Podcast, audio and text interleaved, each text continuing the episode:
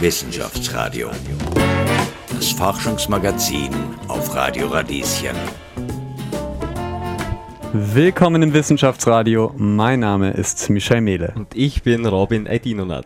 Junge Forschung bewegt Österreich. Doktoratstudierende testen die Gesetze der Physik, optimieren Logistiksysteme oder erforschen seltene Krankheiten. Im Wissenschaftsradio wollen wir diese Forschung zeigen. Fünf Jungwissenschaftlerinnen von fünf Hochschulen in Wien präsentieren uns heute ihre Forschung im Wissenschaftsradio. Wir machen es allerdings spannend, denn sie haben nur 90 Sekunden Zeit für ihre Präsentation. Wer präsentiert äh, ihre Forschung am klarsten, am anschaulichsten? Das entscheidet heute Julia Halfinger, wissenschaftliche Mitarbeiterin und Redakteurin bei Medizin Transparent. Das ist ein Informationsservice der Donau-Universität Krems. Ich darf Sie heute als Jurorin und ersten Gast im Studio begrüßen. Hallo, Julia Halfinger. Hallo, Michelle.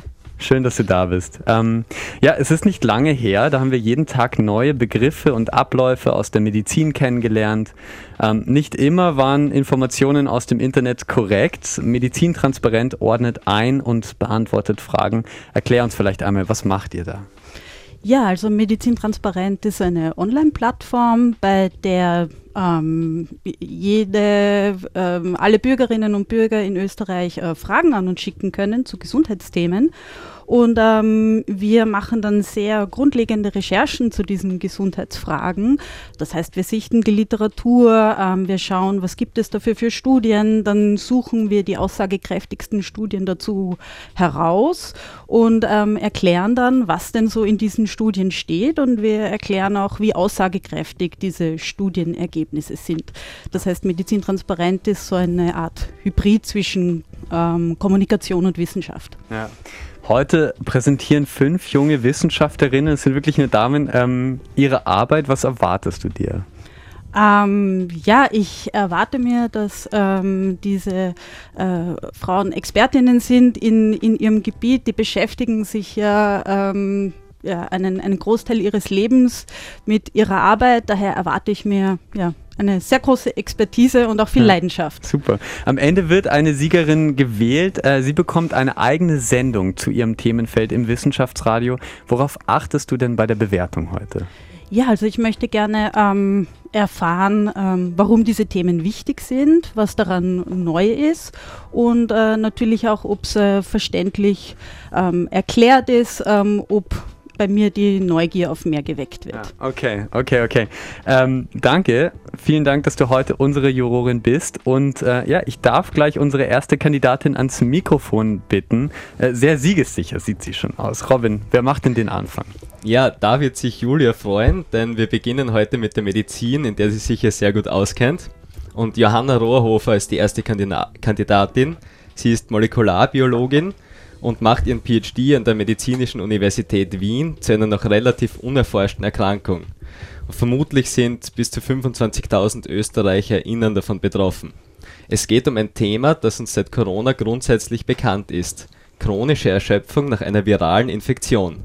Erstmal hallo Johanna. Hallo. MECFS ist das Kürzel der Erkrankung, die du untersuchst. Und mit Corona hat das aber nichts zu tun, oder? Das kann man so noch nicht genau sagen. Also MECFS ist eine chronische Erkrankung, bei der man sagt, dass mindestens sechs Monate lang eine akute Erschöpfung im Zusammenhang mit vielen anderen Symptomen bestehen muss. Und es kristallisiert sich doch langsam heraus, dass das Post-Covid-19-Syndrom oder Long-Covid, wie die meisten es kennen, doch das Potenzial hat, sich zu MECFS weiterzuentwickeln. Okay, alles klar. Ähm, was es mit der Erkrankung genau auf sich hat, hören wir jetzt. Liebe Johanna, deine 90 Sekunden gelten ab jetzt. Stell dir mal vor, es ist wieder Winter und du wirst krank, jetzt ist, hast du einen grippalen Effekt. Das ist nichts Unübliches. Aber dieses Mal erholst du dich irgendwie nicht mehr. Du bist ständig erschöpft, du hast Schmerzen, du kannst dich nicht mehr konzentrieren und je mehr du dich anstrengst, desto schlimmer wird es. Und noch dazu kommt, dass dir einfach niemand glaubt, weil die Ärzte finden einfach nichts. Stück für Stück fällst du wegen deiner Fatigue aus dem Leben, weil du nicht mehr arbeiten kannst und Freunde treffen wird auch schon zu anstrengend. So geht es leider vielen Betroffenen, die an der Krankheit MECFS leiden. MECFS ist zwar der Neurologie zugeordnet, betrifft aber mehrere Organsysteme und Auslöser und Ursachen sind großteils noch unbekannt, wobei virale Infekte wie die Grippe oder Covid-19 bereits heftig di diskutiert werden. Um den Patientinnen schneller und besser helfen zu können, haben wir von der Med-Uni Wien zusammen mit Betroffenen das Projekt Computer-Based Clustering of Chronic Fatigue Syndrome Patients ins Leben gerufen. In den Zeiten von Big Data wollen wir alle gemeinsam einen detaillierten Fragebogen erstellen, der mit einem Machine Learning-Ansatz ausgewertet wird. Der Fragebogen soll Lebensstil, Beginn der Krankheit mit Diagnostik und Therapien verknüpfen, um zukünftig Betroffenen besser helfen zu können. Gleichzeitig begleitet unser Podcast Voices on MECFS das Projekt, um die Öffentlichkeit auf die Krankheit und die Forschung dazu aufmerksam zu machen. Die Resultate werden am 12. Mai, dem internationalen MECFS-Tag, dann präsentiert im Rahmen eines Symposiums. Und kurze Schleichwerbung, ihr seid alle natürlich herzlich eingeladen dazu. Woo, super, herzlichen Glückwunsch, Applaus und hast sogar noch einige Sekunden. Die Oh, Zeit wow. läuft gerade ab. Dankeschön, Johanna. Wie war's für dich? Ähm, Aufregend? sehr aufregend. Ist mein erster Radioauftritt. Ja. Und jetzt versagt doch langsam schon meine Stimme von Ja. Nervosität. Okay, na, du hast auf jeden Fall abgeliefert. Julia, was denkst du? Was ist dein erster Eindruck? Ähm, mein erster Eindruck ist hervorragend. Ähm, wunderbar, so ein großes und komplexes Thema in dieser kurzen Zeit ähm, einerseits zu präsentieren und andererseits auch am Anfang mit diesen Fragen ähm, sozusagen die Relev Relevanz für die einzelnen Zuhörerinnen und Zuhörer zu wecken. Also Mhm. das kann etwas sein, das etwas mit uns allen zu tun hat. Okay. Also Und das fand ich ganz jetzt wunderbar. besonders in der Grippesaison auch wieder aktuell wird. Genau, ja. Also Okay. toll, toller, toller Einstieg und ähm, auch stark weitergemacht. Vielen Dank für diese Präsentation. Danke Ähm, fürs Kommen, äh, ja. da sein dürfen. Und, und unsere nächste Kandidatin, die erforscht, wie Zustellungen trotz Veränderungen immer just in time bei uns ankommen. Es geht um vorausschauende Algorithmen, Routenoptimierung und Problemen, mit denen keiner rechnet. Gleich im Wissenschaftsradio. Wissenschaftsradio. Forschung einfach erklärt. Präsentiert von der Fachhochschule Wien der WKW. Auf Radio Radieschen. Willkommen zurück live im Wissenschaftsradio. Mein Name ist Robin Aidinonath. Und ich bin Michael Mehle. Fünf junge Wissenschaftlerinnen präsentieren uns heute ihre Forschung im Radio. Für den Pitch selbst haben sie nur 90 Sekunden Zeit. Bewertet werden die Präsentationen von unserer Jurorin Julia Halfinger. Hallo. Hallo Robin. Ja. Unsere zweite Kandidatin heute forscht an schnellen und zuverlässigen Transportwegen. Die Restaurantbestellung nach Hause, die Lieferung vom Großhändler an den Supermarkt, Baustellen, Labore, Reisedienstleister. Überall auf der Welt müssen Bestellungen just in time eintreffen. Damit das gelingt, braucht es vorausschauende Algorithmen, eingebettet in Simulationen. Ulrike Ritzinger vom AIT, Austrian Institute of Technology, beschäftigt sich mit diesem Feld. Hallo Uli. Hallo, Schön, dass du da bist. danke für die Einladung. Sehr gern. Ähm, ja, Lieferketten waren während der Corona-Zeit ein großes Thema immer noch. Wir wissen das, wenn ein Prodi Produkt nicht zur rechten Zeit am rechten Ort ist, dann gibt es Verzögerungen in der ganzen Kette und viele Unternehmen haben Probleme. Wie fragil ist denn dieses Netz? Du hast dich schon ein bisschen damit beschäftigt. Äh, wie beobachtest du das denn gerade? Naja, ich glaube, es zeigt, diese Krise zeigt uns sehr gut, ähm, wie wichtig das es ist, schnell und auf Störungen und, und Probleme zu reagieren. Und auch ein ganz wichtiger Punkt ist, dass man das gesamte System betrachtet und nicht nur einen Weg, einen Transportweg sich anschaut und optimiert, sondern wirklich das ganze System betrachtet, um alternative Lösungen schnell und rasch dann zu finden. Ja. Wie können Lieferketten robuster werden? Das hören wir gleich. Liebe Uli, deine 90 Sekunden gelten ab jetzt. Ding Dong, Lieferung ist da. Diese Situation kennen seit der Pandemie viele Menschen. Doch was für komplexe Logistikprozesse sich bis zu diesen Leuten an der Tür im Hintergrund abspielen, wissen nur wenige. Bedingt durch die Digitalisierung, die steigende Anzahl an Paketen, allein 2020 wurden in Wien über 100 Millionen Pakete transportiert, aber auch durch die steigenden Anforderungen der Kundinnen befindet sich die Logistikbranche gerade im Umbruch. Das bedeutet für Transportunternehmen, dass sie sehr genau planen müssen, welches Paket zu welchem Zeitpunkt von welchem Fahrer transportiert werden soll. Dieses Problem der Tourenplanung ist gut erforscht im statischen Kontext. Aber in unserer heutigen schnelllebigen Zeit ist es entscheidend, rasch neue Ereignisse wie kurzfristige Bestellungen oder liefer- oder verkehrsbedingte Verzögerungen zu reagieren. Und genau das ist unser Forschungsgebiet am AID, die dynamische Tourenplanung. Das heißt, wir bilden die gesamte Komplexität vom System ab und entwickeln Optimierungsalgorithmen, die bestmögliche Touren für die Fahrer äh, berechnen. Und die Innovation unserer Algorithmen ist, dass wir rasch auf Ereignisse reagieren können und sofort innerhalb von einer Sekunde neue adaptierte Lösungen bereitstellen können. Das ist einerseits wichtig für die Kunden, damit neue Aufträge rasch ähm, abgewickelt werden können, aber auch für die Fahrerinnen, dass sie rasch informiert werden, wenn sich Touren ändern. Ganz im Sinne von Aristoteles, das Ganze ist mehr als die Summe seiner Teile. Wahnsinn! Uh, einen großen Applaus! Und auch noch gut in der Zeit. Zehn Sekunden, bleib, bleib ruhig noch ein bisschen da. Zehn Sekunden hattest du noch äh, großartig gemacht. Ähm, Julia, hast du noch Fragen zu dem Pitch? Um, ähm, nein, nur eine Anmerkung. Also ich fand das auch großartig gemacht mit dem Einstieg, mit dem äh, Ding-Dong. Ähm, auch wieder, man merkt, wie einen diese Wissenschaft selbst betreffen kann. Ja. Danke schön. Dankeschön. Danke, Uli, für deinen Pitch. Äh, Robin, wer ist unser nächster Kandidat? Ähm, ja, das ist Anna Niggers und das Thema ist quasi mein persönliches Lieblingsthema heute. Ich habe Physik studiert und meine Bachelorarbeit hat sich mit dem nächsten Thema beschäftigt, nämlich die Lochbildung bei MOS2. Wie bitte? Ja, sorry, Michelle, das sollte ich vielleicht erklären. Also, es geht hier um grundlegende Prozesse in der Physik.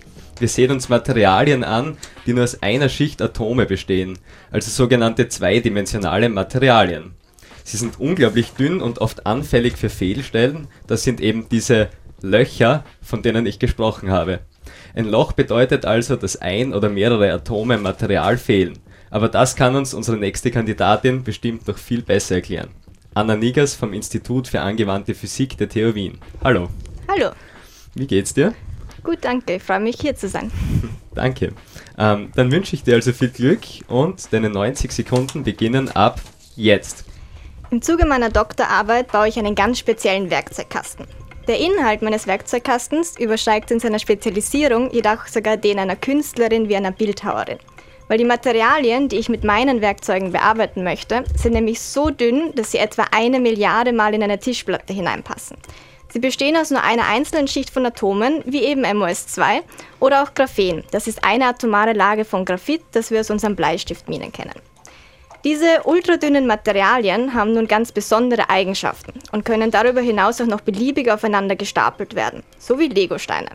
Und dadurch kann man ganz gezielt ihre besonderen Eigenschaften kombinieren, sodass sie sich dann perfekt für Anwendungen, zum Beispiel für elektronische Bauteile oder auch Solarzellen eignen. Herausfordernd ist dann aber, wie man diese gestapelten künstlichen Festkörper präzise bearbeiten kann. Und da stelle ich mir unter anderem die Frage, wie kann ich in einem so dünnen Material, das nur aus je einer Schicht MOS2 und Graphen besteht, in einer Schicht ein Loch erzeugen, sodass die zweite unversehrt bleibt. Und genau das schaffen wir mit einem unserer Werkzeuge, nämlich mit hochgeladenen Ionen. Das sind Atome, denen so viele Elektronen fehlen, dass sie sehr stark positiv geladen sind. Und damit können wir jetzt nur im MOS2 Löcher erzeugen und das Graphen darunter bleibt unversehrt. Genau wie wenn eine Bildhauerin den Holzmeißel ansetzt und an einer Stelle nur die oberste Schicht Holz von ihrer Figur schlägt. Großen Applaus. Puh, super schön gemacht. Dankeschön, Anna Nigers. Sehr toll. Danke, Anna. Wie war das jetzt für dich? Ungewohnt, aber auch nett. Julia, hast du noch Fragen dazu? Ähm, ich würde gerne wissen, ob du abgesehen von deiner wissenschaftlichen Tätigkeit sonst auch künstlerische oder äh, handwerkliche Ambitionen hast, weil du jetzt hier diese schönen Vergleiche gebracht hast. Also ich, ich bastle gerne, also es ist schön auch mal aus, aus Papier etwas zusammenzubauen, dass dann mhm. was Schönes rauskommt, aber okay. prinzipiell jetzt ist nicht, nicht neben der Wissenschaft mein größtes Hobby das Basteln. Aber basteln ja. in der ganz kleinen Ebene ja, äh, genau. der Atome und äh, manchmal ist es vielleicht angenehmer, wenn man es Großes hat. Ja, genau. Okay, super. Na gut, dann darf ich uns jetzt in die Musikpause verabschieden und zwar ja, mit einer umstrittenen Nummer. Aber haben vergangenen Freitag nach 40 Jahren Pause ein neues Album auf den Markt gebracht. Wir schwingen also das Tanzbein zu Just a Notion. Wissenschaftsradio. Forschung einfach erklärt. Präsentiert von der Fachhochschule Wien der WKW. Auf Radio Radieschen. Willkommen zurück im Wissenschaftsradio. Fünf junge Wissenschaftlerinnen stellen heute ihre Forschung im Radio vor. Für die Präsentation selbst haben Sie nur 90 Sekunden. Und die beste von Ihnen gewinnt eine eigene Sendung auf Radio Radieschen über Ihren Forschungsschwerpunkt. Unsere Jurorin, die die schwere Entscheidung treffen wird, ist Julia Halfinger. Sie ist wissenschaftliche Mitarbeiterin und Redakteurin bei Medizin Transparent. Hallo Julia. Hallo. Schön. Ähm, während Corona haben wir viele Informationen gelesen und nicht immer war klar, ob das Gelesene, Gesehene, Gehörte auch so stimmt. Bei Medizin Transparent, da gehst du Fragen aus der Bevölkerung nach. Was hat denn die Menschen während Corona am meisten interessiert? Ja, also einerseits ähm, natürlich die Impfungen, ähm, ihre Wirksamkeit und auch ihre möglichen Nebenwirkungen. Also wir haben bei Medizin Transparent einen recht großen Impfschwerpunkt zu den einzelnen Impfstoffen. Ähm, und andererseits gab es natürlich vor allem äh, in der Anfangsphase ähm, einige Anfragen zu verschiedenen Mittelchen, aber auch anderen Medikamenten, wo man sich eben Hilfe erhofft hat. Mhm. Ja. Ja. Ähm, wie ist denn das? Wie kann ein Laie denn medizinische Informationen äh, vielleicht abchecken auf den Wahrheitsgehalt? Stimmt das jetzt oder nicht? Gibt es da irgendwie ein paar Dinge, an denen man sich orientieren kann? Ja, das ist manchmal gar nicht so einfach, die guten von den nicht so guten Gesundheitsinformationen zu ähm, unterscheiden, aber es gibt tatsächlich ein paar Kriterien. Also ähm, ganz wichtig ist mal darauf zu achten, wer denn eigentlich die Personen sind, die diese Information verfasst haben und sich auch zu überlegen, welche ähm, Interessenskonflikte könnten die denn haben. Also wenn man von einem Nahrungsergänzungsmittel liest und darunter kann man gleich anklicken und kaufen, dann ist wahrscheinlich eine gewisse ähm, Skepsis äh, durchaus ähm, angebracht. Wenn man so einen Text äh, liest im Internet, ähm, dann kann man auch noch darauf achten, ob vielleicht sehr starke Versprechungen gemacht werden, ob sehr starke Emotionen geweckt werden und ob auch Dinge, die eigentlich sehr komplex sind, ähm, so einfach dargestellt werden, ähm, mhm. dass es schon nicht mehr glaubwürdig nicht ist. Mehr, ja. ja, genau. Man muss sich nicht immer die ganze Arbeit selber antun. Man kann euch quasi Fragen stellen, wenn man Fragen hat, oder auf Medizin transparent einfach schon nachlesen. Genau. Und bekommt genau. dann einige Antworten, genau. ohne ja. sich reinknien zu müssen. Also mhm. vielen Dank für diese Arbeit. Ähm, heute ähm, haben wir fünf Wissenschaftlerinnen zu Gast. Die sind im PhD, im Doktoratstudium oder gerade äh, abgeschlossen und die präsentieren heute ihre Forschung in einer Pitch-Sendung sozusagen. Wir haben schon drei Kandidatinnen gehört. Julia, was würdest du denn sagen? Ähm, was ist denn dein Eindruck nach den ersten Pitches?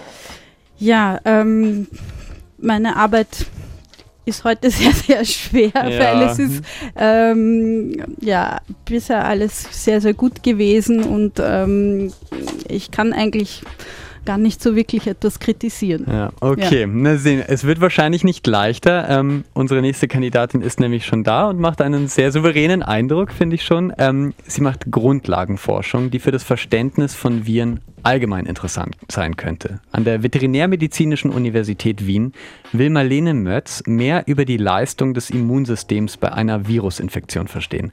Erst einmal hallo Marlene. Hallo, freut mich heute hier zu sein. Ja, danke, dass du da bist. Ja.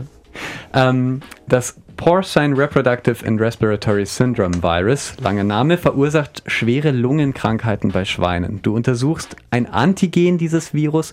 Hol uns doch einmal kurz alle auf das gleiche Level. Was ist nochmal ein Antigen? Was ist ein Antikörper? Genau, also ein Antigen ist sozusagen ein, eine körperfremde Substanz die vom Immunsystem erkannt wird als potenziell gefährlich und dann werden Immunreaktionen dagegen eingeleitet. Also zum Beispiel eine Antikörperreaktion. Und Antikörper sind Proteine, die vom Körper produziert werden, die die Fähigkeit haben, diese Antigene zu neutralisieren, also zu verhindern, dass sie zum Beispiel in die Zelle eindringen und eine Krankheit verursachen und sich zu vermehren. Andererseits können sie auch dafür sorgen, dass diese Antigene dann beseitigt werden. Ja, also Antigen sozusagen Protein des Virus, Antikörperprotein äh, der, der, eigenen Immunabwehr. Ist wichtig für deinen Pitch, denke ich. Ähm, und warum ist deine Forschung für das Verständnis dieser Krankheit wichtig? Das erklärst du uns jetzt in deinen 90 Sekunden. Du findest, zwei Jahre Corona-Pandemie fühlen sich lange an. Wir an der WedMed-Uni beschäftigen uns mit einer Pandemie, die seit gut 30 Jahren im Gange ist von der aber die wenigsten wissen. Dabei handelt es sich um eine Viruserkrankung im Schwein, die durch das Porcine Respiratorische und Reproduktive Syndromvirus, kurz PRSV, verursacht wird. Infizierte Schweine weisen oft Lungenerkrankungen vor und trächtige Sauen können das Virus auf ihre Föten übertragen, was oft zu schweren Reproduktionsstörungen führt. PSV ist weltweit verbreitet und verursacht alleine in den USA zu jährlichen wirtschaftlichen Verlusten von über 600 Millionen Dollar. Bei viralen Infektionen ist oft nur der Schutz durch Antikörper in aller Munde. Allerdings gibt es noch viele andere wichtige Komponenten des Immunsystems. Ich interessiere mich besonders für die sogenannten zytotoxischen T-Zellen, die die Fähigkeit besitzen, infizierte Zellen zu erkennen und aus dem Verkehr zu ziehen. Doch wie genau unterscheiden T-Zellen infizierte von gesunden Zellen? Eine infizierte Zelle bindet Antigene, also Proteinunterheiten des Virus, mit einem Rezeptor an ihrer Oberfläche. Die T-Zellen erkennen diese Antigene und beseitigen die betroffene Zelle. Ich widme mich der Identifikation dieser Antigene, da sie als immunstimulierend gelten und besonders wichtig für die Entwicklung von Therapien und Impfstoffen sind. Weiters lässt sich unsere Methode auch auf die Erforschung anderer Viruserkrankungen in Tieren und im Mensch anwenden. Somit wollen wir zur Prävention und Bekämpfung bestehender und neu aufkommender Infektionskrankheiten unseren Beitrag leisten. Super. Großartig gemacht, Dankeschön. Und auch just in time sozusagen. Ähm, ja, wie war das jetzt für dich, Marlene? Ja, es hat mir sehr gut gefallen. Ich finde, dass die Wissenschaftskommunikation sehr wichtig ist.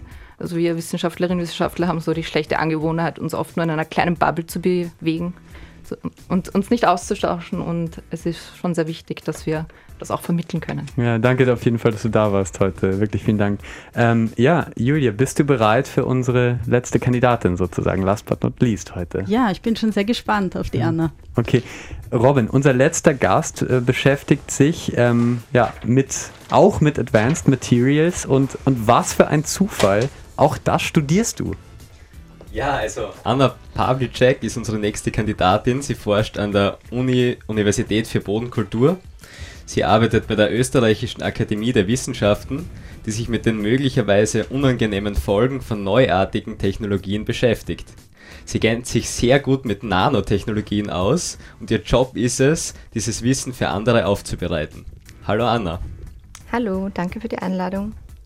Ja, du bist ja quasi eine Schnittstelle zwischen Nanotechnologien und der Welt. Du hilfst anderen WissenschaftlerInnen, PolitikerInnen und Unternehmen, Nanotechnologien besser zu verstehen dann dürfte dir das hier ja eigentlich sehr leicht fallen. Was versteht man denn unter Nanotechnologien? Ja, also Nanotechnologie ist ein sehr komplexes und breites Feld und umfasst eine Vielzahl von Wissensgebieten und Forschungsfeldern. Es gibt also nicht die eine Nanotechnologie.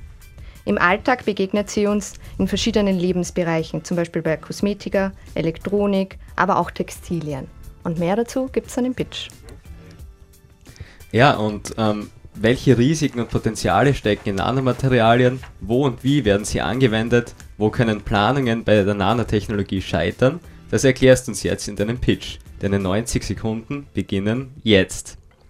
Das Nano im Wort Nanotechnologie kommt vom griechischen Wort Nanos und bedeutet Zwerg. Nanopartikel sind nämlich so klein, dass wir sie mit bloßem Auge nicht wahrnehmen können. Ein guter Vergleich, wie klein Nano ist, wäre, wenn man sich das Verhältnis von einer Murmel zur Erde vorstellt. Aufgrund ihrer geringen Größe haben Nanopartikel besondere Eigenschaften, anders als größere Partikel des gleichen Stoffes. Diese macht man sich in vielen Anwendungsgebieten, zum Beispiel bei Kosmetika oder Elektronikartikeln, bereits zunutze. Aufgrund der geringen Größe und ihrer besonderen Eigenschaften bestehen aber auch Unsicherheiten in Bezug auf ihre Sicherheit und möglicherweise Risiken für Gesundheit und Umwelt. Denn durch die rasante Forschung und Entwicklung und vielseitigen Anwendungsmöglichkeiten sind hier Wissenslücken entstanden. Wissenslücken kann es zum Beispiel in Bezug auf die Freisetzung von Nanomaterialien im Lebenszyklus eines Produktes geben oder in Bezug auf das Verhalten der freigesetzten Nanopartikel in der Umwelt, um nur zwei Beispiele zu nennen.